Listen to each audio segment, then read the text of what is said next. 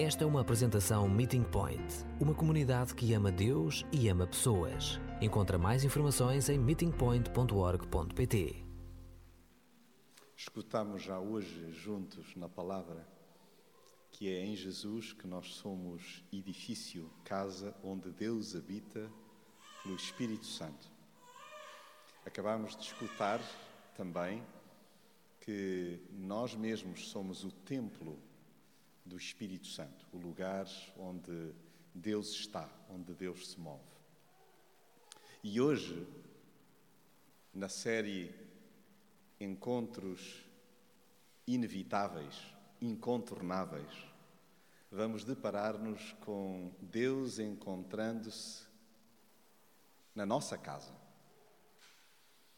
Há uma imagem muito forte que se encontra na Bíblia, nomeadamente no livro de Amós onde o povo, muito empolgado, porque se achava mais do que outros povos, do que outras culturas, dizia: Nós estamos prontos para nos encontrar com Deus.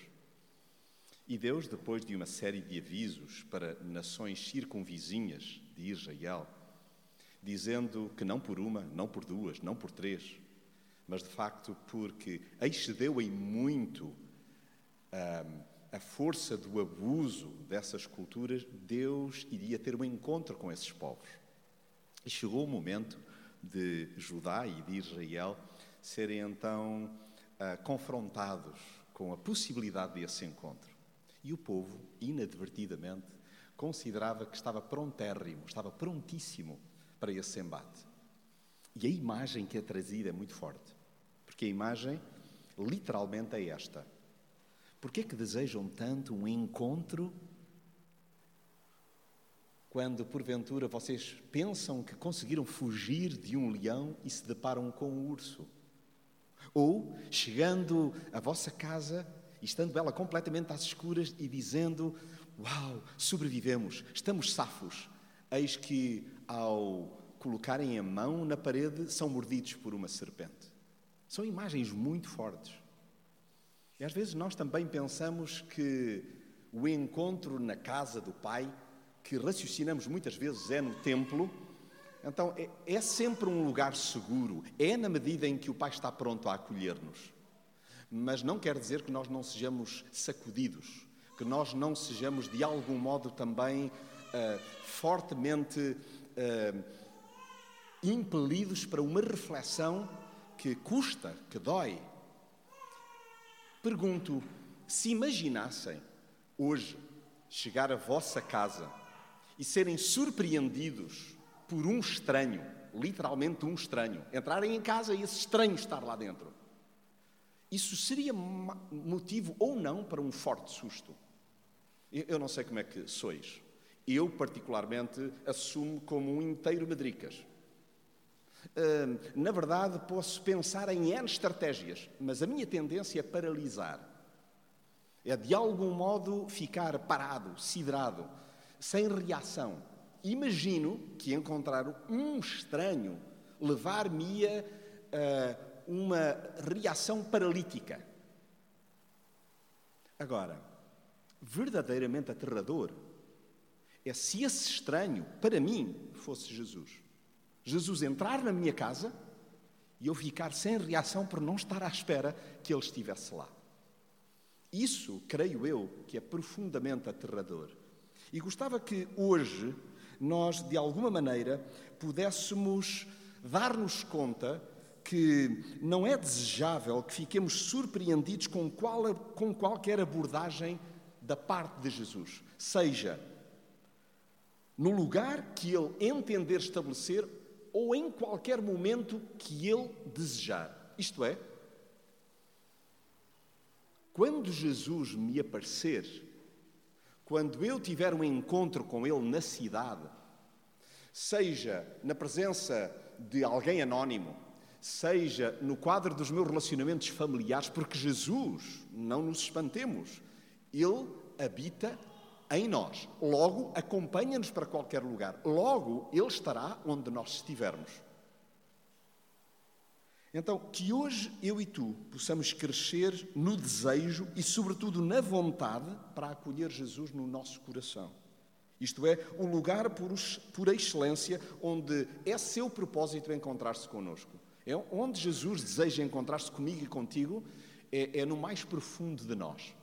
E por isso convidava-vos para acompanharmos um relato incrível que ocorre no Evangelho de João, aliás, o Evangelho que por excelência estamos a acompanhar ao longo do ano e este mês não é exceção. Todos os trechos nos quais temos refletido encontram-se nos primeiros quatro capítulos do Evangelho de João. Hoje viajaremos até ao segundo, João 2, a partir do verso 13, sendo que eu lerei também o versículo 12. 13 até 25, permitam-me que então chegue para nossa compreensão do que tinha ocorrido antes, a ler o verso 12. João 2, verso 12. Depois disto, Jesus desceu até Cafarnaum, depois daquele momento no casamento, onde o encontro acontece, não apenas com aquele casal, mas com a sua família, para espanto, para alegria, para deleite de todos aqueles que presenciaram aquele encontro onde a barraca, onde a vergonha, onde o escândalo eh, acabaria por surgir, a não ser que Jesus tivesse lançado mão, ido ao auxílio então daquela família, tal qual faz comigo e contigo. Pois bem, depois disto, Jesus desceu até Cafarnaum. Com quem? Com a sua mãe, os seus irmãos e os discípulos. E ficaram lá alguns dias. É delicioso nós darmos conta de que Jesus, ele faz questão de se acompanhar por aqueles que lhe são próximos, por aqueles que desejam ardentemente caminhar próximo dele.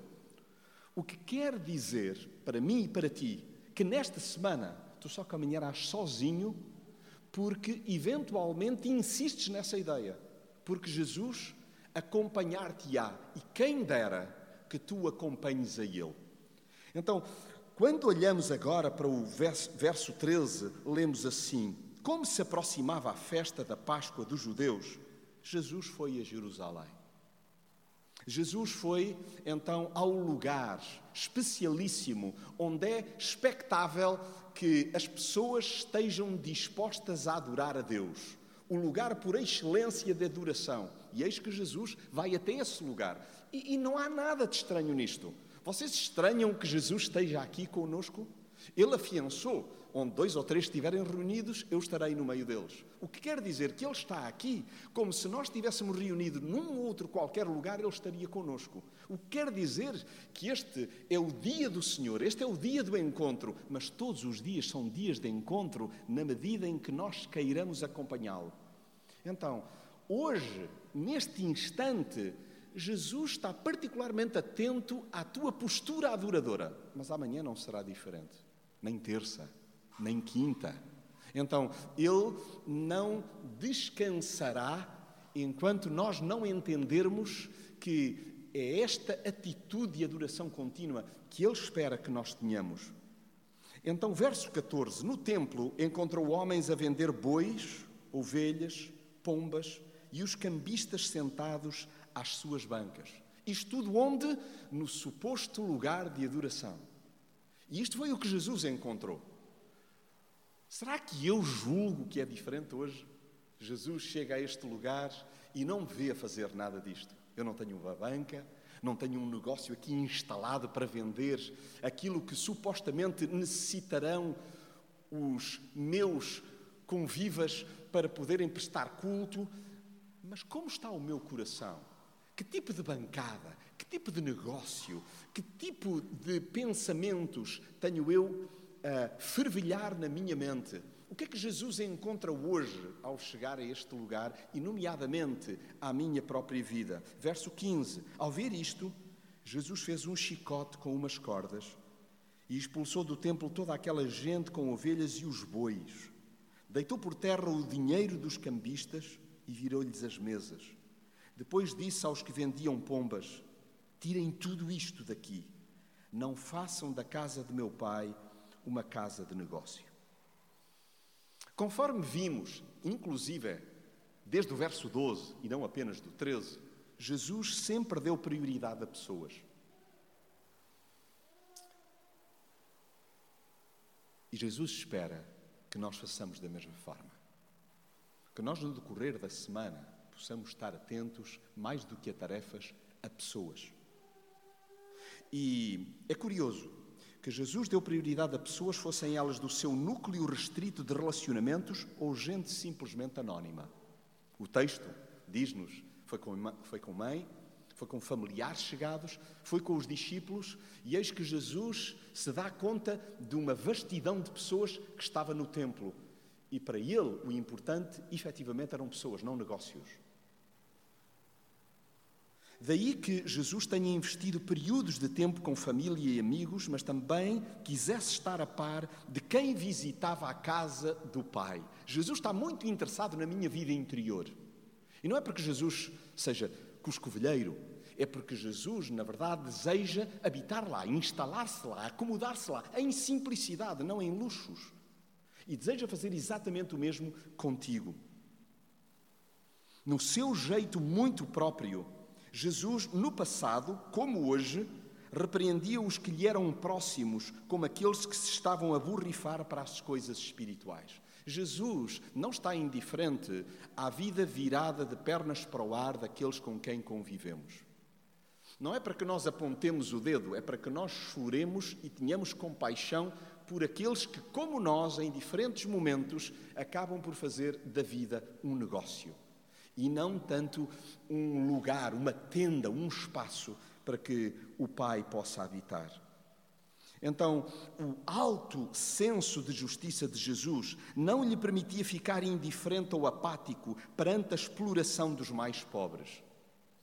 Como está o meu e o teu olhar para as pessoas que estão ao redor de nós?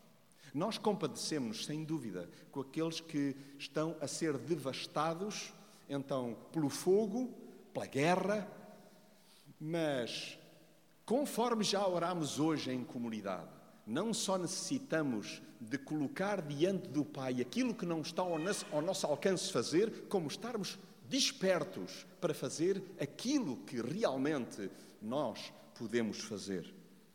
Então, não admira que Jesus se arrepiasse com tudo aquilo que cheirasse a corrupção e a aproveitamento de terceiros. Como está a tua sensibilidade? Como está então a tua proximidade com Jesus a ponto de te criar calafrios, qualquer manifestação de injustiça na cidade. Mas não é uma indignação que te leve simplesmente a desabafos, ou a queixumes, ou a disparatar sozinho. Mas o que é que é suposto que eu e tu possamos fazer? Não admira que Jesus tenha partido a louça onde era suposto estar tudo arrumadinho. Olha, eu espero dou-vos autorização, não que vós necessitasseis dela, mas digo, por favor, batam à porta da minha vida. Se onde é suposto estar tudo arrumadinho, seja necessário realmente uma ensabodela.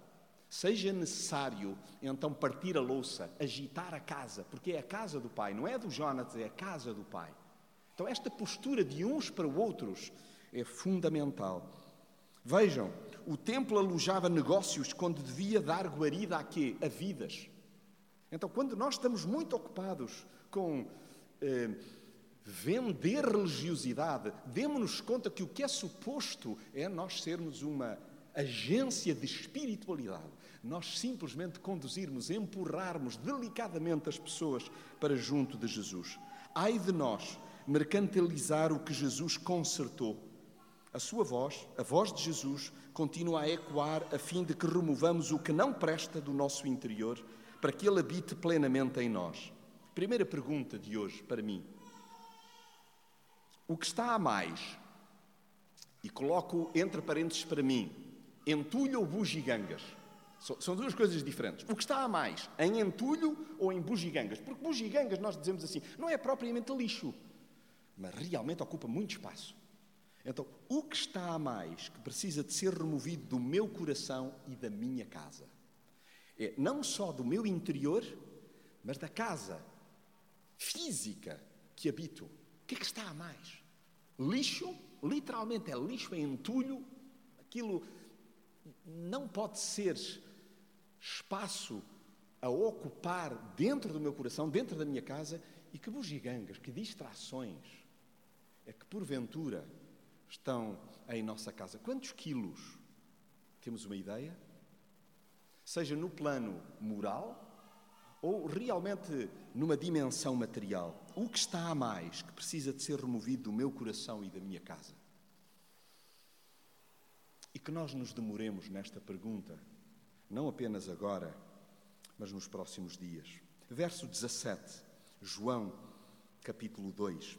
Os seus discípulos lembraram-se das palavras da Sagrada Escritura: O zelo pela tua casa me consumirá. Então os chefes dos judeus perguntaram-lhe: Que sinal nos mostras para poderes fazer isto? Jesus respondeu: Destruam este santuário e eu em três dias o hei de levantar. E retorquiram-lhe: Foram precisos 46 anos para construir este santuário e tu vens dizer-nos que o podes levantar em três dias? Mas o santuário de que Jesus falava era o seu próprio corpo. Por isso, quando ele ressuscitou dos mortos, os seus discípulos lembraram-se do que tinha dito e acreditaram na Sagrada Escritura e nas suas palavras. Como no passado, também hoje ninguém fica indiferente a Jesus. Se temos mesmo um encontro com Ele, se nós nos detemos nas palavras que Ele nos dirige, é impossível ficar-lhe indiferente. As suas ações acabam por colher reações distintas. E é importante que nós não tomemos já a partida um dos lados, pensando, bom, efetivamente eu sou daqueles que compreendo na perfeição aquilo que Jesus diz. Não, não está em mim, em muitos momentos, estar ao lado, a favor do que Jesus fala. Há como que uma inclinação para a resistência, para estar em oposição, para de algum modo então fazer vida difícil ao plano que o Pai tem para mim. Então, o que acontece tantas vezes? Acontece que, tal como ocorreu a quando da sua intervenção para purificar o templo, hoje mesmo nem todos reagem de igual maneira perante o seu desejo de limpar o interior de cada um. Não é fácil deixarmos-nos limpar. Não é fácil nós abrirmos mão, então, de direitos que entendemos que nos assistem a, a quem caia logo a ficha e relacione de imediato esse seu nobre desejo com a sua incontestável vontade: o zelo pela tua casa me consumirá. Ou seja, vejam, Jesus olhando para mim e para ti, para aquilo que lá está e dizendo: O meu amor por ti é de tal forma zeloso que eu desejo que tu, enquanto homem e mulher que me pertence, seja purificado. Felizes aqueles que associam de pronto a pureza da alma à missão de Jesus e se deixam arejar por dentro. Jesus, por favor, sopra a tua brisa, que a tua palavra me varra e, na verdade, possa então deixar-me de modo aperfeiçoado como tu desejas. Por outro lado, existem pessoas, e eu incluo-me em tantos momentos neste grupo que muitas vezes estão embebidas em religiosidade que lhe batem o pé. Não, não, não, não, não, não sei se é bem assim. Não sei se eu vou deixar que seja assim. Exigem provas da sua autoridade para se atrever a colocar a casa do Pai, leia-se as suas próprias vidas em ordem. Há alturas em que Jesus está a dizer, Jonatas, eu desejo colocar a tua vida em ordem. Vamos a isso? E quando isso envolve, por exemplo, perdão, seja dá-lo, oferecê-lo, ou simplesmente, na verdade, confessar pecado, eis que há resistência da nossa parte. Ainda esta manhã, não sei se porventura alguns se cruzaram com esse texto, lendo um texto de Teresa d'Ávila, ela precisamente fazia referência a isto, ó oh, Senhor, eu estou aqui a negociar contigo umas coisitas, umas coisitas, quando tu me estendeste um perdão que eu não tenho realmente palavras para te expressar essa gratidão. E é verdade que em tantos momentos na nossa vida nós andamos aqui a negociar umas coisitas e não permitindo então que a vontade do Pai se estabeleça por inteiro. Então, quando Jesus nos remete para a sua morte e ressurreição. É triste quando isso nos passa completamente ao lado. É que é daí, da sua morte e ressurreição, que advém a sua portentosa soberania e a nossa maravilhosa escapatória neste mundo e para o que há de vir. Então, quem dera que se abram os nossos ouvidos e, sobretudo, as nossas mentes. Por isso, diz o texto, quando ele ressuscitou dos mortos, os seus discípulos lembraram-se do que tinha dito e acreditaram na Sagrada Escritura e nas suas palavras. Pergunto para mim mesmo, segunda questão desta tarde: o meu dia a dia expressa que eu sou casa do Pai? O modo como trabalho, como interajo, na família, fora dela, o meu dia a dia expressa que eu sou casa onde o Pai habita, que eu sou a casa pela qual o Pai efetivamente tem um zelo, um amor extravagante, liberal, completo, pleno, que me leva a que eu possa também ser agente desse mesmo amor. Gostava de terminar com os versos 23 a 25. Enquanto Jesus estava em Jerusalém pela festa da Páscoa, muitos creram nele, vendo os sinais que ele realizava. Verso 24. Mas Jesus não confiava neles, porque, os conhecia a todos. Não precisava que o informassem acerca das pessoas, porque sabia muito bem o que há dentro de cada um. E nós a pensarmos que estávamos somente a falar da casa do Pai enquanto templo. E Jesus estava, na verdade, a verificar a casa onde Ele habita, o nosso coração. Jesus não toma por certo que aquilo que verbalizamos é aquilo que nós vivemos. Jesus conhece-nos a todos, a todos. Então, não é apenas alguns, Ele conhece-nos a todos. Bem, perfeitamente bem. Ele não precisa de obter nenhuma informação extra acerca de nós, pois sabe o que há dentro de cada um. Então nós não o informamos, nós não o colocamos a par de nada que ele não saiba. Quem dera que nós comecemos a ganhar cada vez uma noção mais apurada do que ele já vê em nós e nós ainda não alcançamos. Ele está totalmente a par dos nossos altos e dos nossos baixos. Daí que não se deixe impressionar pelos nossos elogios à sua pessoa. Jesus ama-nos simplesmente. Ama-nos. Não há nada que nós possamos fazer para que Ele nos ame mais. Mas também não há nada que nós possamos fazer para que Ele deixe de nos amar. Não há nada.